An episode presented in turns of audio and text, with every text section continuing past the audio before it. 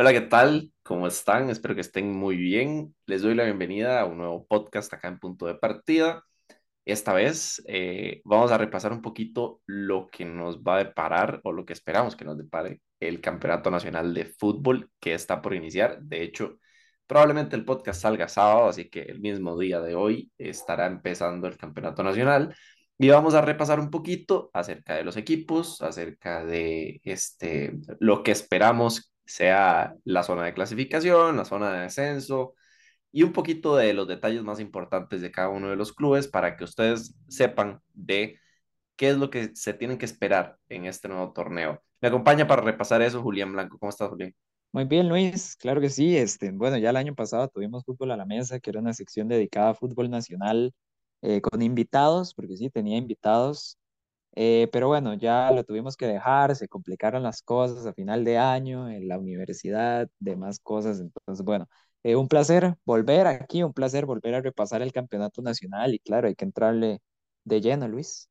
Bueno, Julián, empecemos. Yo creo que lo mejor que podemos hacer es repasar la tabla del torneo anterior, o por lo menos un poquito por encima, ir hablando eh, de los clubes en un orden ascendente tenemos que los últimos tres, los que están más embarrados en el descenso, por decirlo de alguna manera, son Guadalupe, Santos de Guapiles y Guanacasteca. Guanacasteca terminó último con nueve puntos, Santos de Guapiles con doce, terminó en la posición número once, y Guadalupe, que está un poquito más lejos, sí, con 16 puntos, que no hizo un mal torneo en realidad, tuvo un buen inicio y tiene jugadores importantes que ahorita vamos a repasar, es el que está más alejado con 16 puntos en décima posición.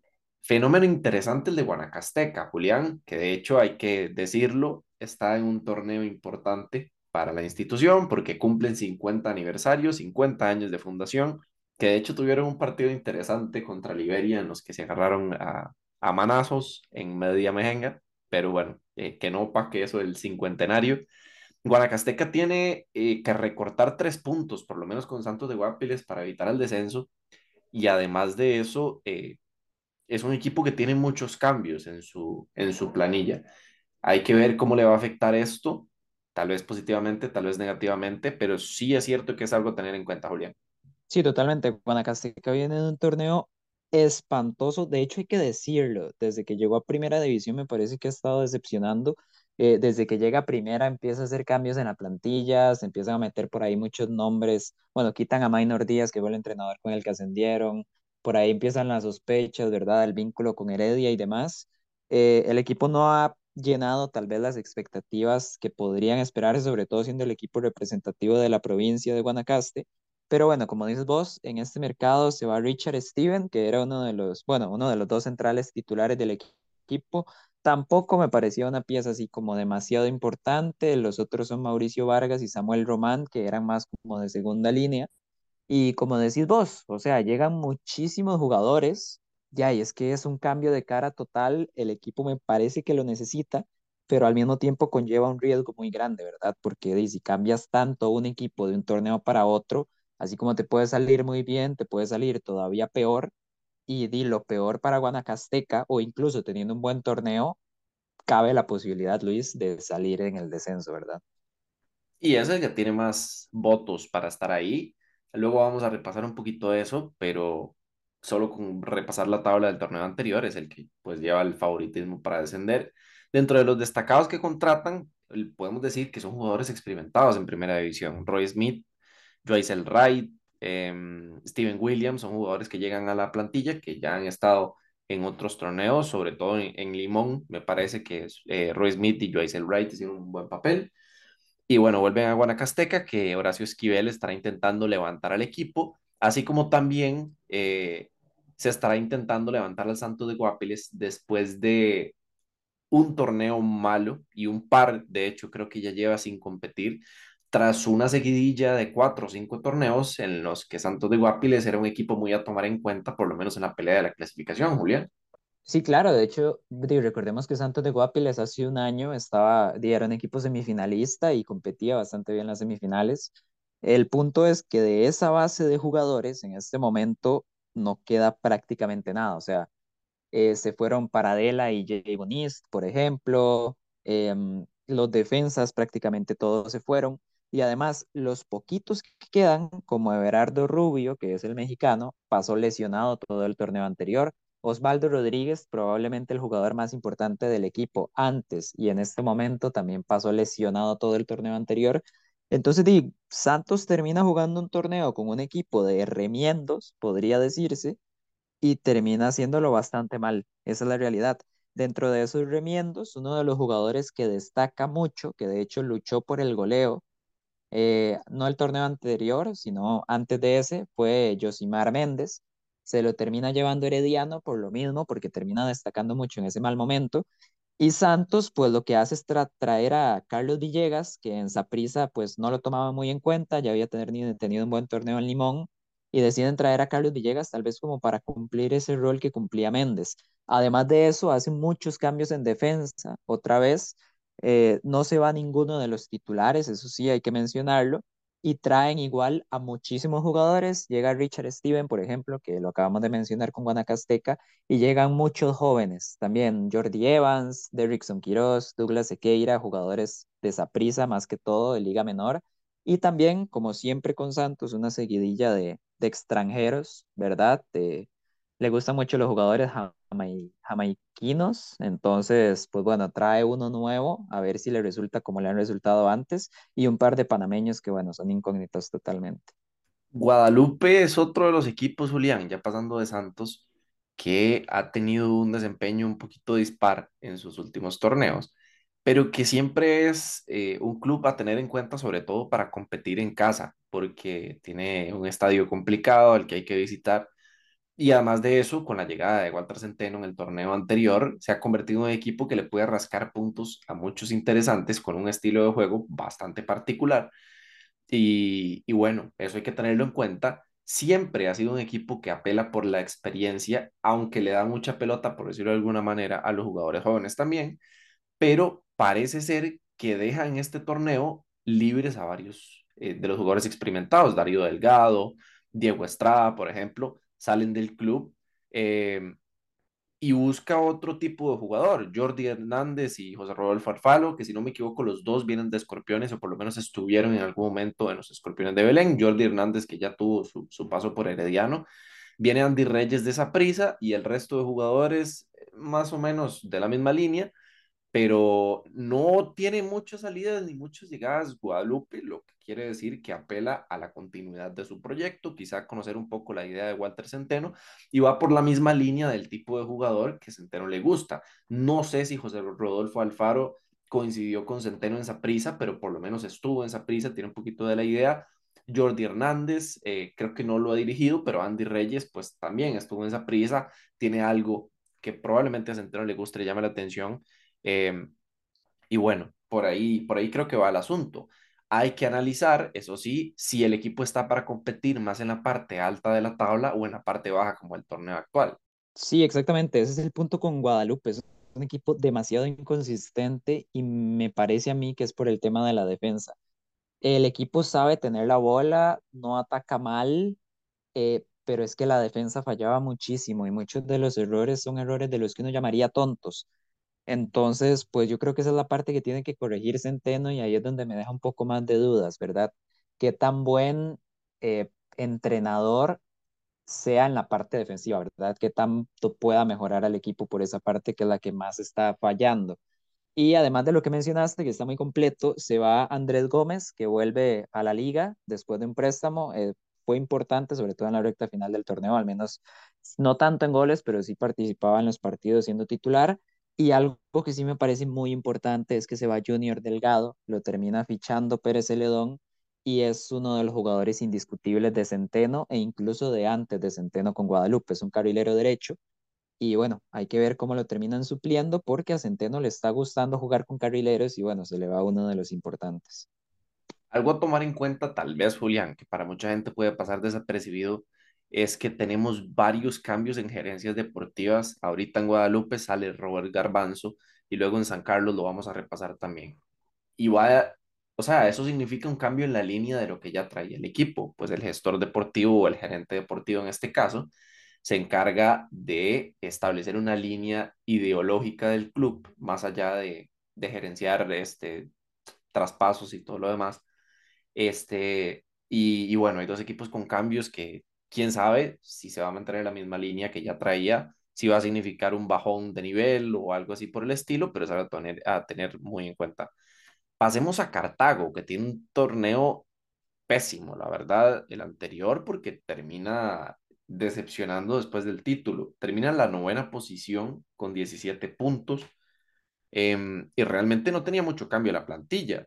O sea, había llegado Marco Ureña, que, bueno, para muchos era un cambio positivo, pues este, tenían a un jugador experimentado en la parte ofensiva, que quizás es donde más tenían cambios después de, del retiro de, de, jugadores como Pablo Guerrero y, y demás.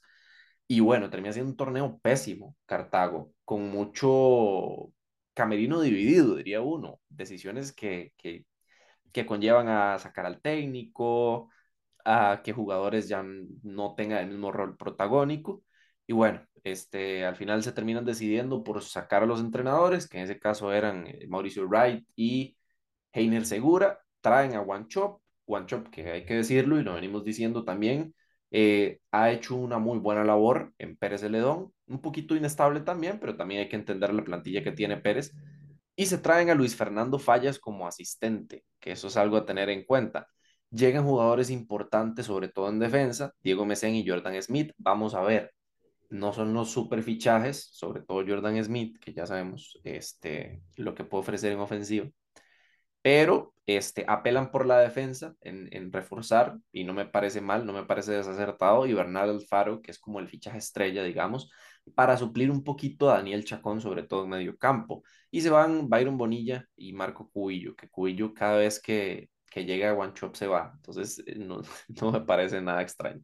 Sí, es curioso lo de Cubillo, lo de Jordan Smith llama muchísimo la atención, porque parece que Chope le dio el visto bueno, o sea, lo aprobó y, y lo quiere dentro del equipo. Hay que ver, hay que ver qué, qué visión tenga Chop de este equipo de Cartago. Como, vos decís, Cartago fue campeón, termina último lugar del grupo, si bien termina siendo lo mejor que la mitad de equipos del grupo A, porque recordemos que el torneo pasado se dividió en grupos, eh, y termina siendo último lugar de su propio grupo, que era el B. Eh, Cartago tuvo problemas como de lesiones, de ausencias a inicios del campeonato pasado. En eso se excusaba Heiner Segura, pero de, los resultados eran tan malos que al final se le acabaron las excusas y al final ni siquiera cuando volvieron los jugadores, pues logró meterse en la pelea de lleno por clasificar. Eh, esperemos que Marcelo Hernández tenga más protagonismo. Recordemos que el torneo pasado, después de ser campeón y figura, también se lo perdió muchísimos partidos. Eh, ya sea por lesiones o temas extra fútbol también. De hecho, el equipo ya lo renovó hasta 2026, que es algo bastante bueno para Cartago.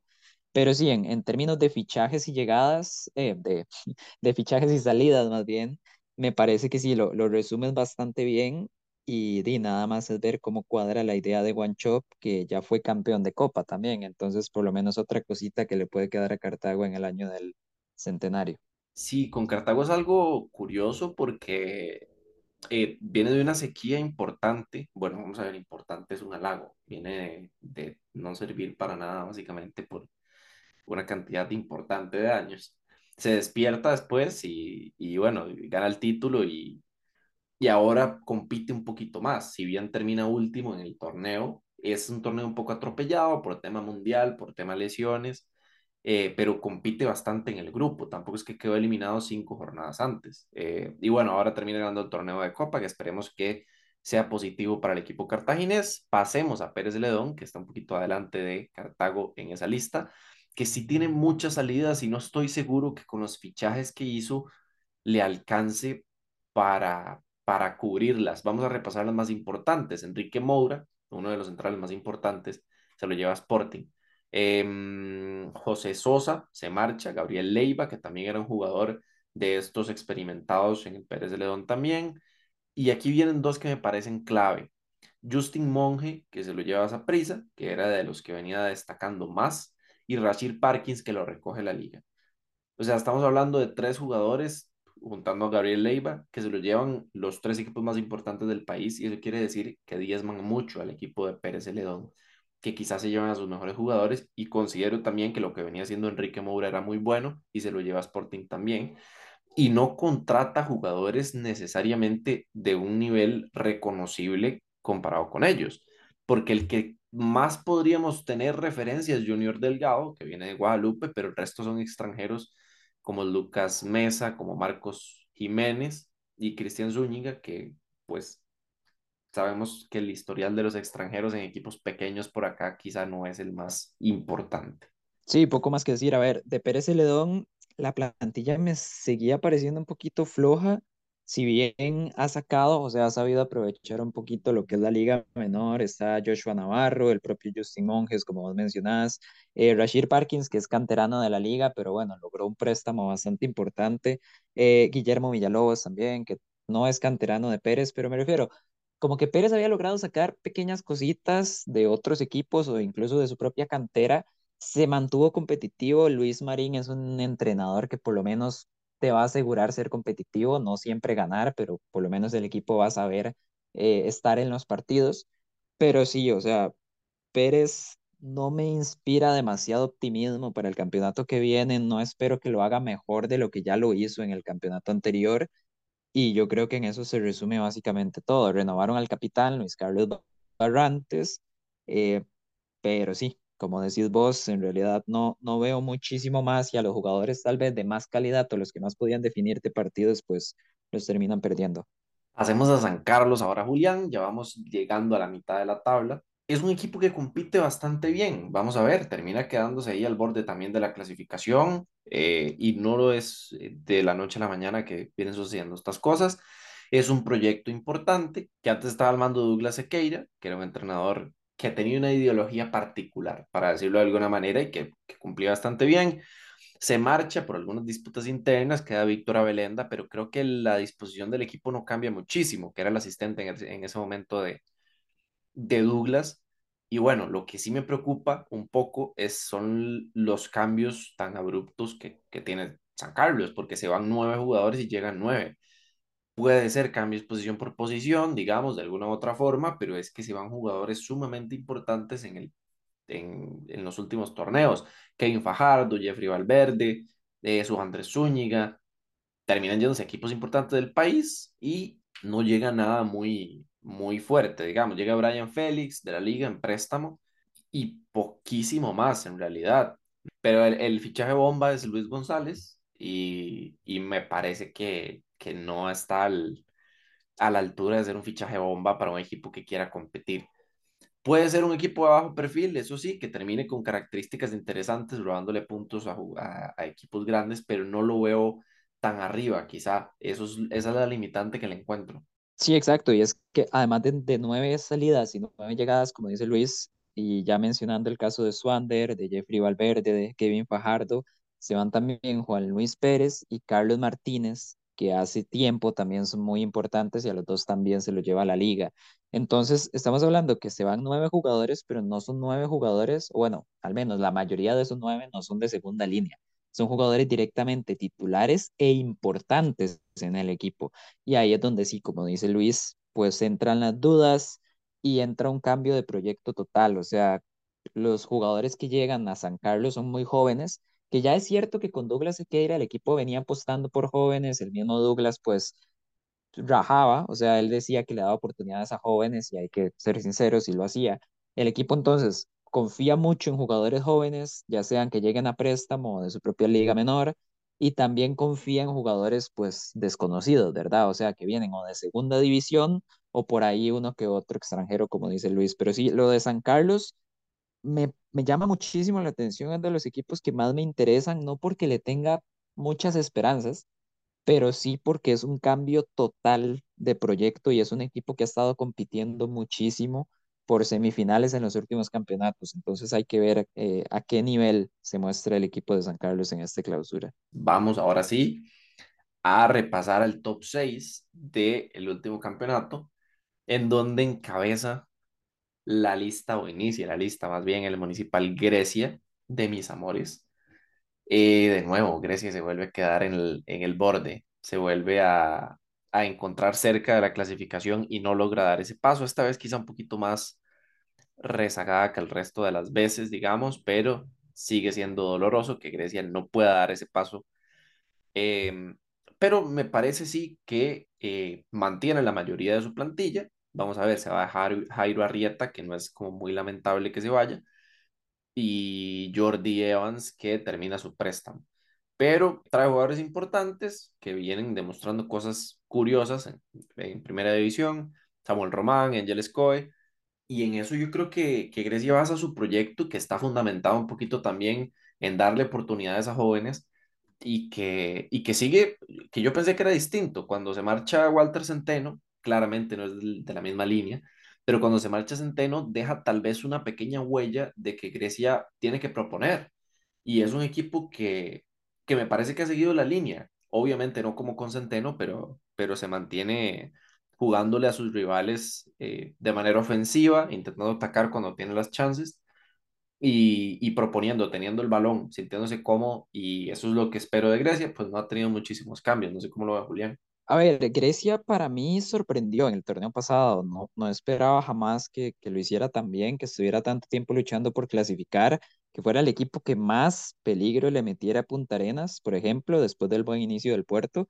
Entonces, a ver, yo con Grecia tengo como sentimientos encontrados porque no siento que el equipo esté para grandes cosas, pero al mismo tiempo el torneo pasado lo hicieron muy bien. Entonces, lo que yo quiero saber de Grecia es si este equipo realmente tiene el nivel del torneo pasado o si lo del torneo pasado fue más como, no sé, como, como jugar mejor de lo que realmente son, por decirlo de esta manera. Entonces, por ahí también es un equipo interesante y como dices vos, o sea, es, es muy interesante también porque la plantilla es prácticamente la misma. Jordi Evans eh, y el portero Héctor Domelí son los únicos titulares que cambian, pero nuevamente son jugadores que sí, o sea, ni siquiera eran titulares fijos, por decirlo de esta manera. Entonces, sí, lo de Grecia sin duda va a ser muy interesante y sin importar la plantilla, siempre, siempre pareciera que está ahí metidito, al menos metiendo miedo por las semifinales. Vamos ahora a repasar uno de los equipos que, he de decirlo, me tiene enamorado. Ojalá que alguien de Sporting escuche este podcast y sepa que desde el interior de punto de partida sentimos que están haciendo una muy buena gestión.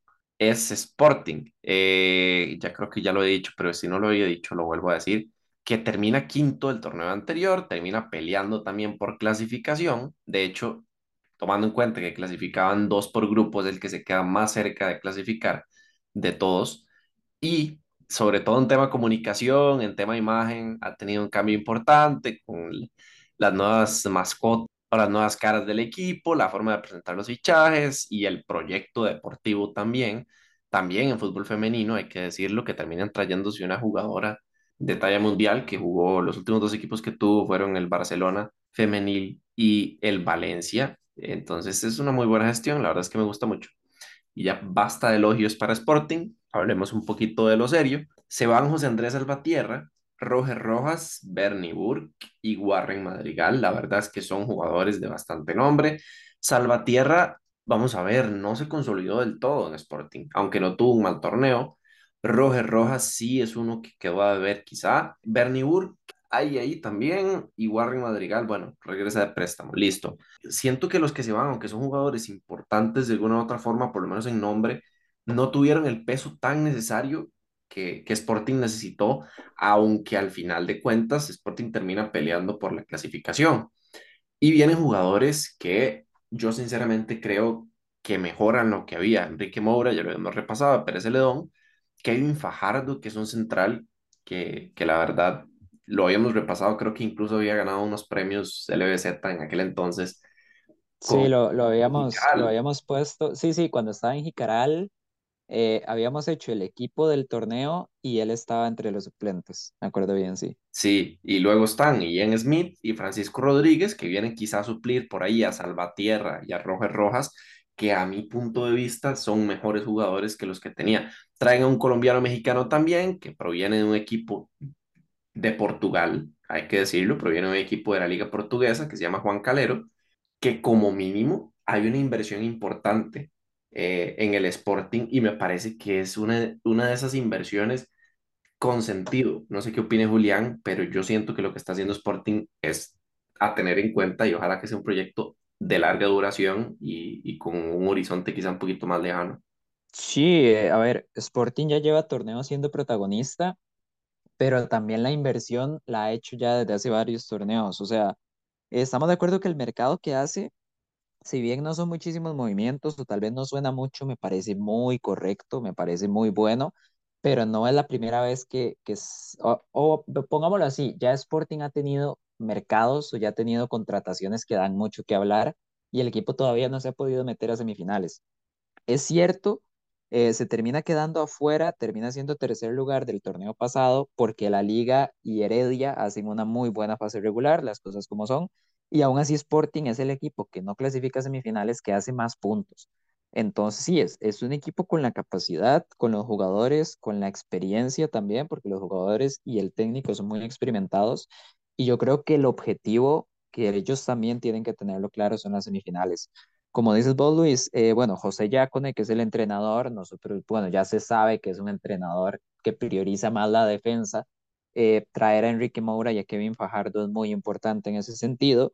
Y, y como dices, las salidas son jugadores de renombre, pero ninguno de ellos siquiera llegó a ser titular indiscutible. Por ejemplo, se va a Salvatierra y los laterales de Sporting son Juan Diego Madrigal y Christopher Meneses, que son, que eran los laterales de Santos cuando Santos era semifinalista, por ejemplo. Entonces, si es un equipo que está muy bien armado, ojalá pueda llegar a competir porque está haciendo las cosas muy bien fuera de, de canchas y en, dentro de la cancha también, pero bueno, eh, sí es un equipo que, que me parece que va a volver a ser protagonista totalmente. Así es, ojalá que sea no solo para Sporting, sino en general, un torneo más competitivo.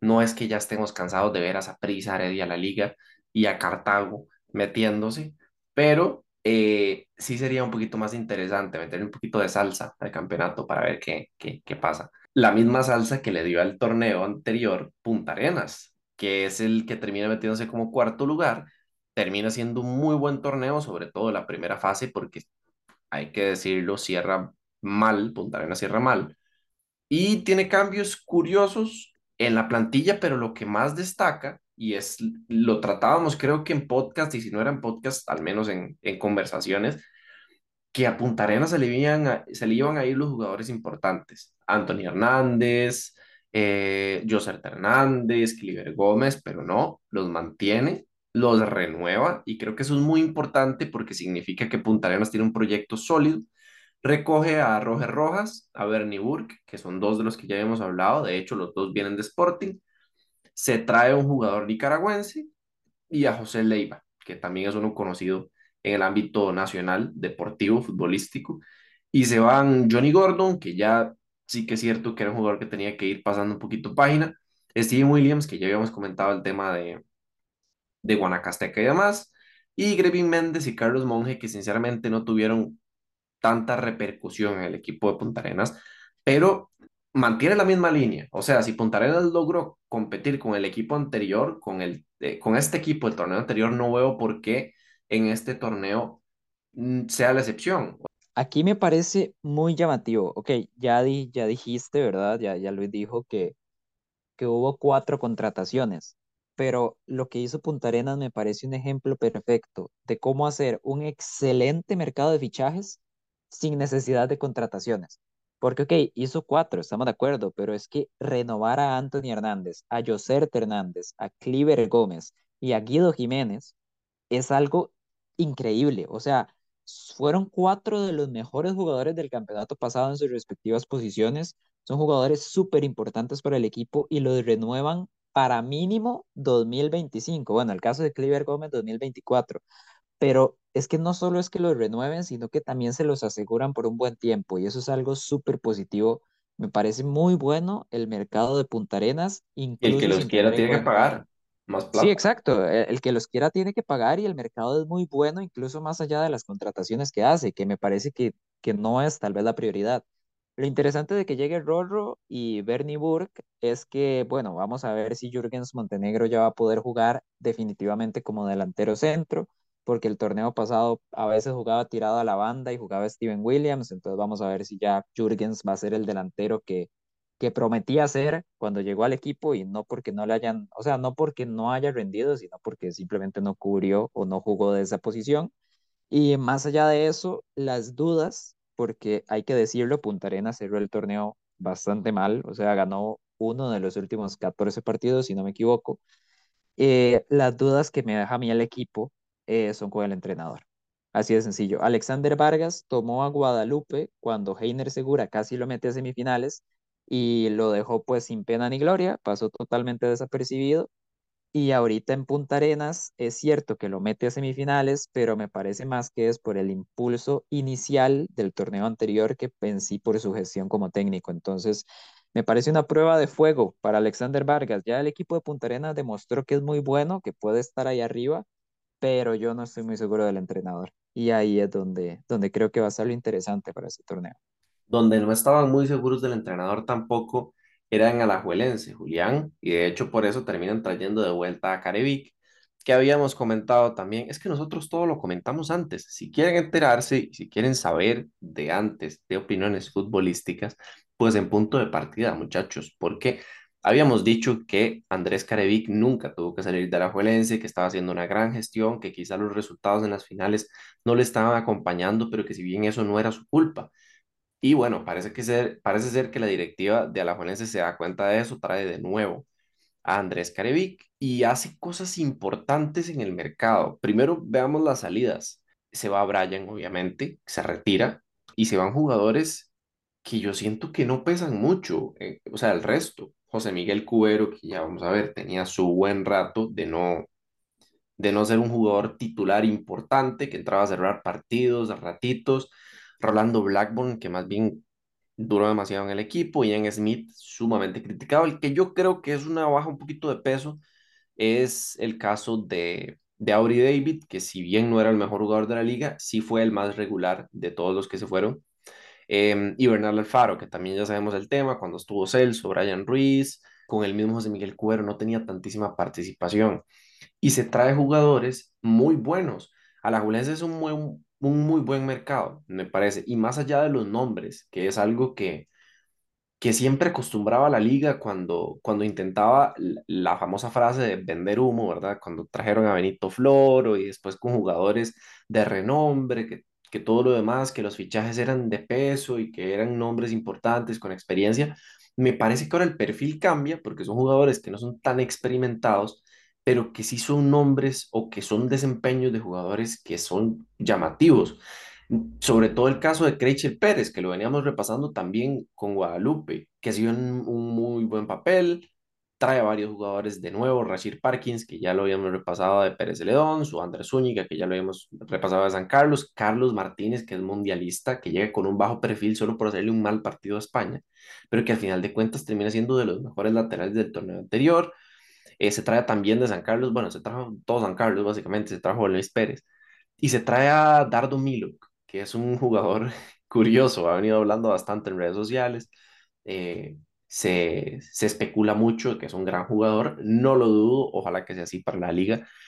Em, pero, pero sí, creo que en eso resumo el, el mercado de la liga y, y quizá las aspiraciones de la liga cambien tal vez el punto exacto de la liga para llegar a, a, crecer no era tener muchas figuras en el camerino y muchos nombres que al final no aportaran tanto, sino tal vez jugadores con hambre por aportar. Y eso es lo que creo que buscan hacer en este mercado. Sí, sí, o sea, totalmente. El mercado de la liga me atrevería a decir incluso que me parece el mejor de todos. Eh, se va Cubero y Bernal Alfaro, que no eran titulares, eran recambios, ¿verdad? En media cancha. Responden con Dardo Milok y Rashir Parkins. Perfecto, me parece un movimiento impresionante. Los laterales, la liga y la cuestión de los laterales. Recordemos que cuando Alajuelense gana la 30, los laterales son José Andrés Salvatierra, muy criticado, y Facundo Zavala que hay que decirlo, Facundo Zavala al menos en ese torneo fue probablemente el mejor lateral izquierdo del Y país. Facundo Y Zavala, para la gente que no sepa, se fue para la Poel y después tuvo un paso importante en Europa, que terminó siendo incluso MVP de, de la liga en la que estaba. Y ahora creo que se fue a jugar a Paraguay, si no me equivoco. Está en, bueno, está en Sudamérica. Va a jugar, va a jugar un equipo que va a participar en Libertadores. Pero sí, eso era un gran jugador.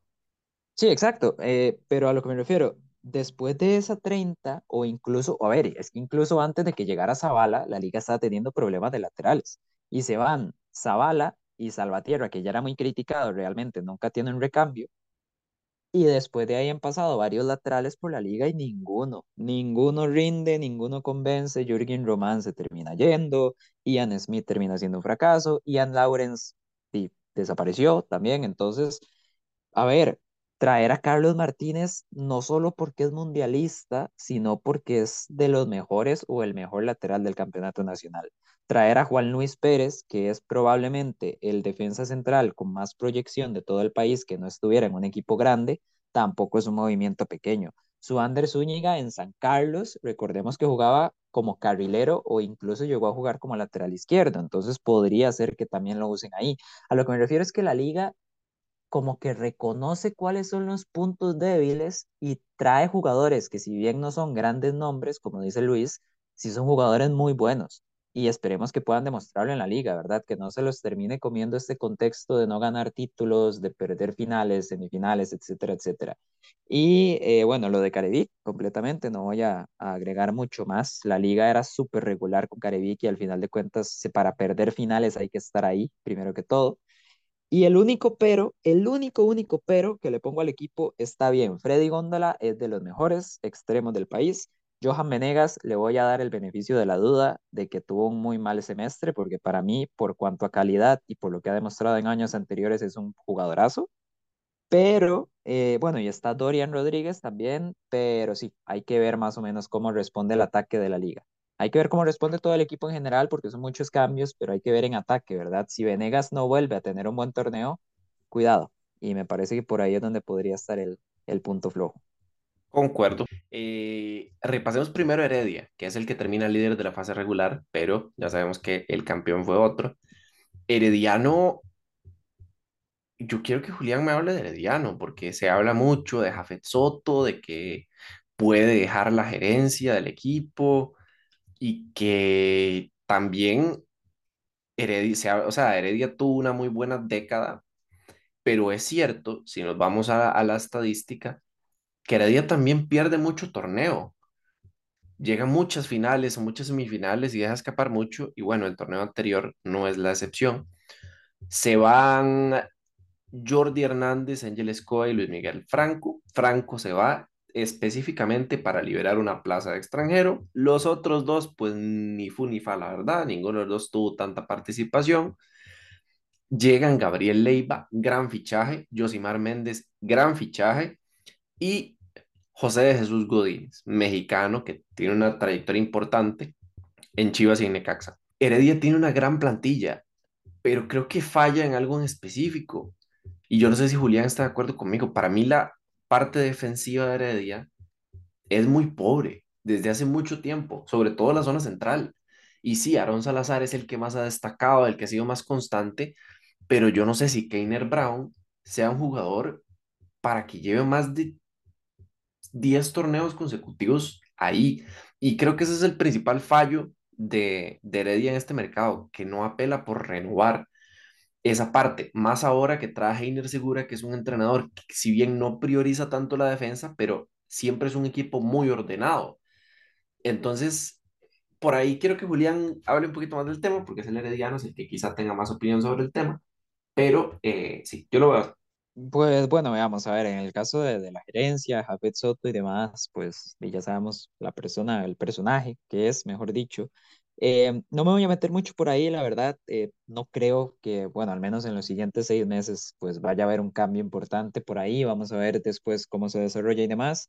Eh, Heredia, recordemos que incluso está como en este proceso de, a ver, todo el proceso desde que se va a cambiar de estadio, ¿verdad? Desde que se fueron a jugar a Guadalupe y demás, se siente como transición, ¿verdad? O sea, ya el simple hecho de que el equipo no esté jugando en Heredia pues se siente un poquito como, como algo de transición, ¿verdad? Tal vez no, no se siente como el equipo tal cual aquí metido en Heredia y, y que toda la gente se vuelve loca y demás.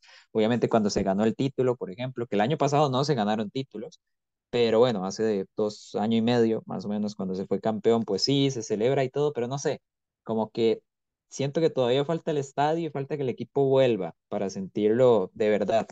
Pero ya ahora sí, entrando a lo futbolístico, eh, los fichajes son muy buenos. A mí me gusta lo de Gabriel Leiva, me gusta lo de Josimar Méndez. Jesús Godínez es una incógnita. Como dice Luis, eh, ha sido, bueno, es jugador de Chivas de casi toda la vida, pero es un futbolista que no ha tenido para nada buenos números. Entonces, por ahí sí me deja un poquito las dudas. No sé si será de esos mexicanos que la pegan en Heredia, que ha habido muchos, o de esos mexicanos que pasan totalmente desapercibidos, que también ha habido muchos. Entonces, hay que ver. Em, a mí, ahora sí, eh, ya dando mi opinión personal, no me inspira mucha confianza. Heredia me parece un equipo súper consistente, ya lo dice Luis, casi siempre ha estado en finales, aunque pierda bastantes, eh, pues bueno, casi siempre está ahí. Em, pero sí, no me inspira confianza. Siento que Ariel Soto ha bajado mucho de nivel. Keiner Brown nunca me ha parecido un central, o sea, nunca me ha gustado como defensa central.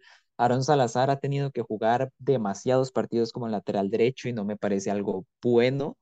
Em, y para mí el mayor problema que se visualizó perfectamente en la final contra Saprissa es que Heredia, es cierto, el torneo pasado, la fase regular de Heredia fue perfecta, casi. O sea, se va invicto, es, tiene unos números impresionantes, eh, llega en racha prácticamente, pero no me terminaba dejando este fútbol o esta superioridad que sí demostraba en la, en la tabla de puntuación, ¿verdad? Y en la final contra Saprissa, que era el equipo más en forma del campeonato, yo creo que se termina demostrando. Es un equipo que compite siempre, es un equipo que casi siempre va a sumar tres puntos, aunque aunque no parezca, ¿verdad? Este equipazo increíble, pero de una u otra manera, tal vez en las fases finales, ya esas carencias que no se muestran en fase regular sí se terminan mostrando. En este caso, en el torneo pasado contra Saprissa, a Heredia le costó demasiado hacer un gol. O sea, no pudo hacerle un gol a Saprissa, ni siquiera cuando Saprissa jugó demasiados minutos con un jugador menos, y me parece que no están haciendo nada por paliar eso. Es cierto que la defensa hay que solucionar el problema, pero también hay que solucionar el problema en, ya sea en media cancha o ya sea en delantera, ¿verdad? Pero un jugador que tenga esa capacidad de abrir eh, bloques bajos, de abrir una defensa. Anthony Contreras ya sabemos que es muy luchador, ya sabemos que puede hacer goles, pero no es esa clase de jugador, no es el jugador que te va a abrir o que te va a generar oportunidades. Eh, Gerson Torres, a veces sí, a veces no, entonces, o sea, ya sé que me extendí bastante, pero bueno, el tema con Heredia es que me parece que no va a mejorar lo que ha venido haciendo. Y eso es lo que me preocupa. Es un equipo que siempre debería mejorar y no me está dando esa sensación. Y así como puede ser finalista, puede ser semifinalista, pues la verdad no me espero una cara muy diferente. Y ya eso es a lo que quiero llegar. Totalmente de acuerdo con Julián. Eh, me parece que sí, que es un poco eh, seguir en la misma línea. Y toca hablar del campeón, toca hablar de esa prisa, toca hablar de el que va a luchar por el bicampeonato. Para Julián el mejor mercado fue el de Alajuelense. Para mí el mejor, el mejor mercado fue el de Saprissa. Primero que todo y más importante, renovó a Justin Campos como entrenador hasta mayo de 2024. Tener a Justin Campos de entrenador en Saprissa significa ganar. Eso es, eso es increíble, sí. Eso, eso es muy importante para Saprissa. Luego, sus salidas son hermosas. O sea, se va Andy Reyes, se va Carlos Villegas y Douglas Sequeira, que son jóvenes con proyección, pero que no estaban teniendo participación. Solo se fue Andy Reyes del equipo campeón dominador del torneo anterior.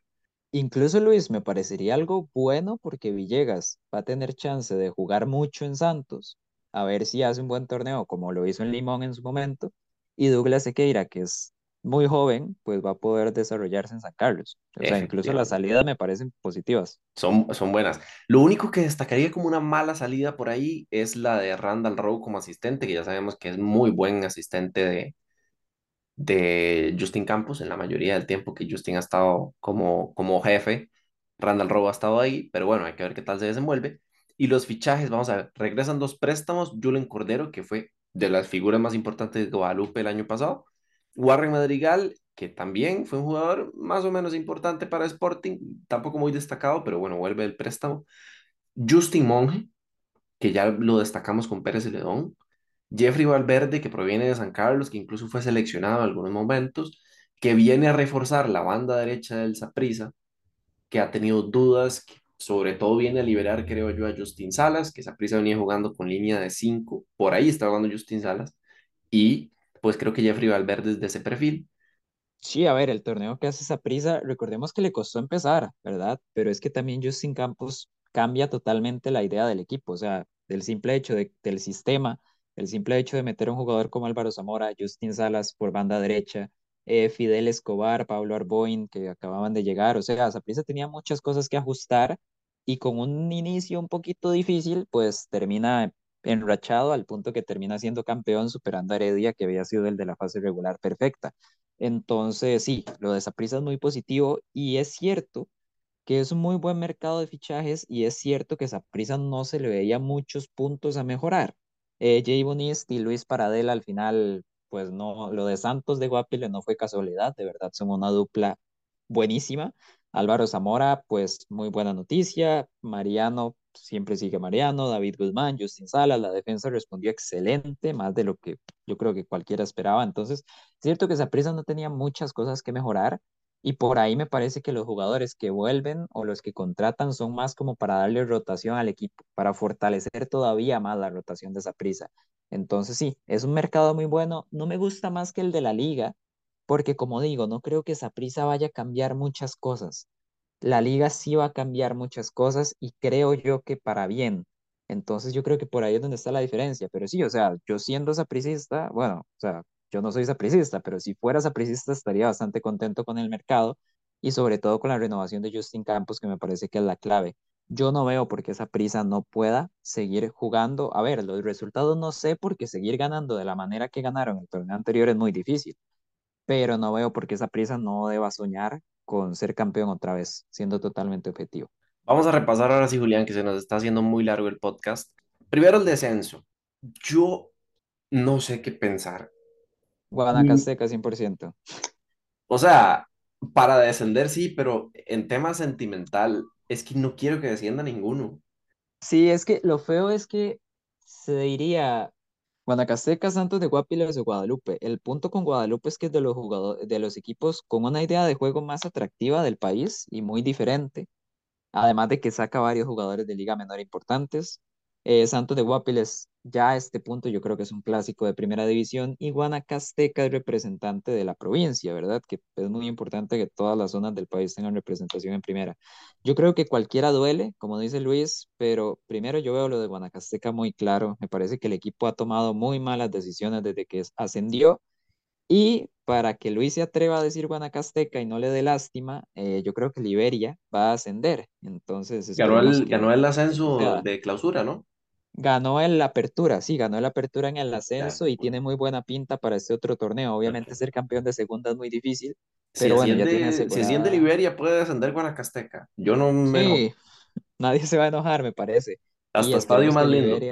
Sí, sí, esperemos que Liberia también tome mejores decisiones. Entonces, para mí, o sea, incluso sin gustarme, porque sí, yo no quiero que Guanacaste se quede sin un equipo, pero para mí la ADG se ha comprado todos los boletos para irse segunda. Sí, pero tiene que cuidarse Guapis. Eh, por ahí está cerca. Ahora, sorpresa del torneo, Julián. Uf, pues está bonita. Yo voy a decir San Carlos. No sé por qué, a pesar del cambio, o sea, sí, sí, es, es una sorpresa grande porque va a cambiar el proyecto, como dije, pero no sé por qué siento que, que va a ser para bien. O sea, lo peor que puede pasar es que el equipo le vaya mal pero por lo menos muchos jugadores jóvenes van a tener una buena oportunidad en primera y siento que eso siempre es positivo. Y a la de menos que esos jugadores jóvenes demuestren algo, pues ahí va a estar San Carlos tranquilamente mitad de tabla o, o por qué no, pues luchando un poquito más. Yo le apuesto como sorpresa, para sorpresa de todos, a Sporting. Lo de Grecia ya que termine entre el top 4 y el top 8, me parece que no sería ningún tipo de sorpresa. Pero lo de Sporting, eh, que termine el Tito ahí peleando, no me parecería nada raro que termine siendo el nuevo Punta Arenas de este, de este torneo. Creo que tiene muchas fichas para pelear por clasificación. Lo que le hace falta es un poquito ahí el apoyo de la afición, el apoyo de, del sentirse propio de, de la zona donde es. Y si eso lo logran, que yo creo que estas últimas campañas de, de comunicación, con traer a Jero Freixas, con la creación de, los, de las mascotillas del club, con este nuevo uniforme de Pelé. Creo que están intentando hacer eso y, y por ahí apelo a Sporting. Julián, ¿quién es campeón? Voy a decir Saprisa por lo que dije. No veo cómo Saprisa haga un peor torneo. No estoy diciendo resultados, pero sí en fútbol. No veo cómo ese equipo juegue peor de lo que terminó el torneo anterior. Entonces voy a decir Saprisa.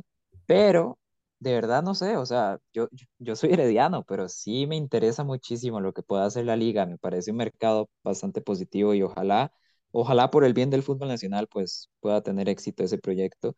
Y obviamente Heredia, que, a ver, es que sí, no, no me invita tantísimo al optimismo, pero a la de menos que prisa baje un poquito de nivel, uno sabe que Heredia siempre va a estar ahí. Pero sí, mi, mi favorito a campeón es Saprissa, a la espera de ver cómo se integra toda la liga.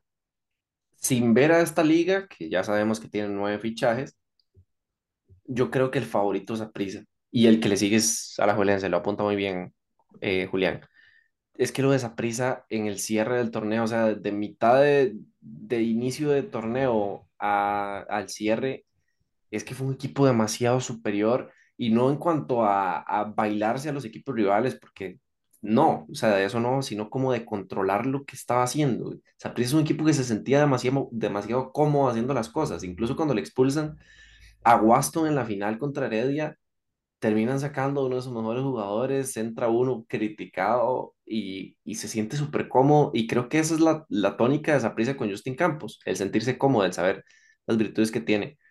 Y si es un equipo que no lo diezman, que gana experiencia, eh, con jugadores mundialistas como Justin Salas, como Álvaro Zamora, creo que, que es difícil quitarle a Saprissa el, campeonato. No estoy diciendo que va a ser campeón obligatoriamente, porque es un campeonato bastante disputado, pero tiene yo creo que la mayoría de las fichas para ser campeón. Yo creo que podemos dejarlo ahí. La decepción, Luis, bueno, si es que considera que va a haber alguna, para mí, para mí la decepción va a ser Sporting, eh, por el simple hecho de que no lo veo metiéndose a semifinales, así de sencillo. Pero, o sea, a ver, no sería decepción porque la gente no espera necesariamente que se meta a semis, pero yo creo que sí se va a quedar un poquito lejos de ese objetivo. Pero tampoco es que lo vea quedando de octavo, cuestiones de este estilo. Yo no sé si, si vos, Luis, pensás que va a haber alguna decepción o, o cada equipo va a cumplir más o menos con su papel. Yo creo que la decepción va a ser Pérez Celedón. Es un equipo que me parece que creo que va a ser Pérez Celedón, sí, sí, puede ser. Incluso no me sorprendería que Pérez tenga muy mal torneo y termine ahí, ahí, peleando descenso. en la, en la tabla del descenso, sí. Hay una cuestión que me surge, Luis, nada más. Si vos metes a Sporting como sorpresa, supongo que lo están metiendo en semifinales. Entonces, ¿a cuál equipo está dejando fuera? Cartago. Punta Arenas. Ah, pero digamos, Cartago también. O sea, todo lo que no sea Heredia, Saprissa y la liga. exacto. Y, y Sporting de Pero vamos a ver, y aquí tiro otra bombita y probablemente me caiga hate, sobre todo de Julián. A Heredia se le puede complicar la clasificación también. Estoy de acuerdo, o sea, por sensaciones sí, pero es que Heredia siempre clasifica a semifinales. Ese es el punto. Yo no estoy diciendo que, que siempre el- lo merezca, pero es que Heredia siempre se mete a semifinales. Ahí está el detalle. Entonces yo ya lo doy por hecho. Entonces sí, yo, yo creo que va a ser un torneo para los cuatro grandes nuevamente. Eh, aburrido, sí, pero por lo menos siento que los cuatro equipos llegan con plantillas y con sensaciones interesantes. Entonces no va a ser por lo menos esto de que se mete Cartago por rellenar o uno ya sabe que se metió a la liga, pero no tiene opciones de nada, por ejemplo. Entonces, por ahí, pero sí, yo, yo realmente no veo muchas sorpresas en semifinales, no como Luis que, que pone Sporting, pero sí, yo creo que es parte de lo interesante Y puede ser que se quede fuera. O sea, mientras haga una pelea interesante, yo no siento que sea una decepción. O sea, eh, yo creo que a lo que aspira Sporting es a asentarse como un equipo de nombre en el campeonato nacional y si pelearle partidos a la liga, a prisa y quedarse a nada de clasificar logra ese objetivo, creo que, que cumple, aunque no clasifique, que sabemos que sí, que es una inversión para que, para que clasifique, pero, pero creo que no va por ahí el éxito del equipo. Y bueno, este, yo creo que ya con eso podemos ir cerrando el podcast. Nada más agradecerles por escucharnos. Es un podcast un poquito largo, sí.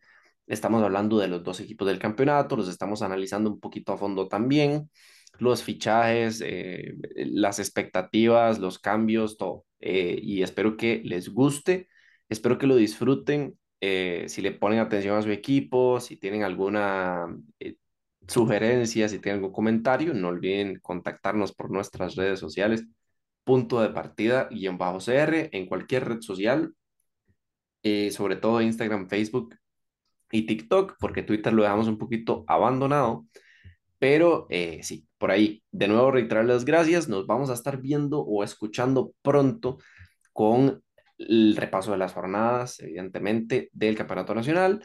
También se viene eh, temas Juegos Nacionales que vamos a estar haciendo ahí por ahí, cositas interesantes.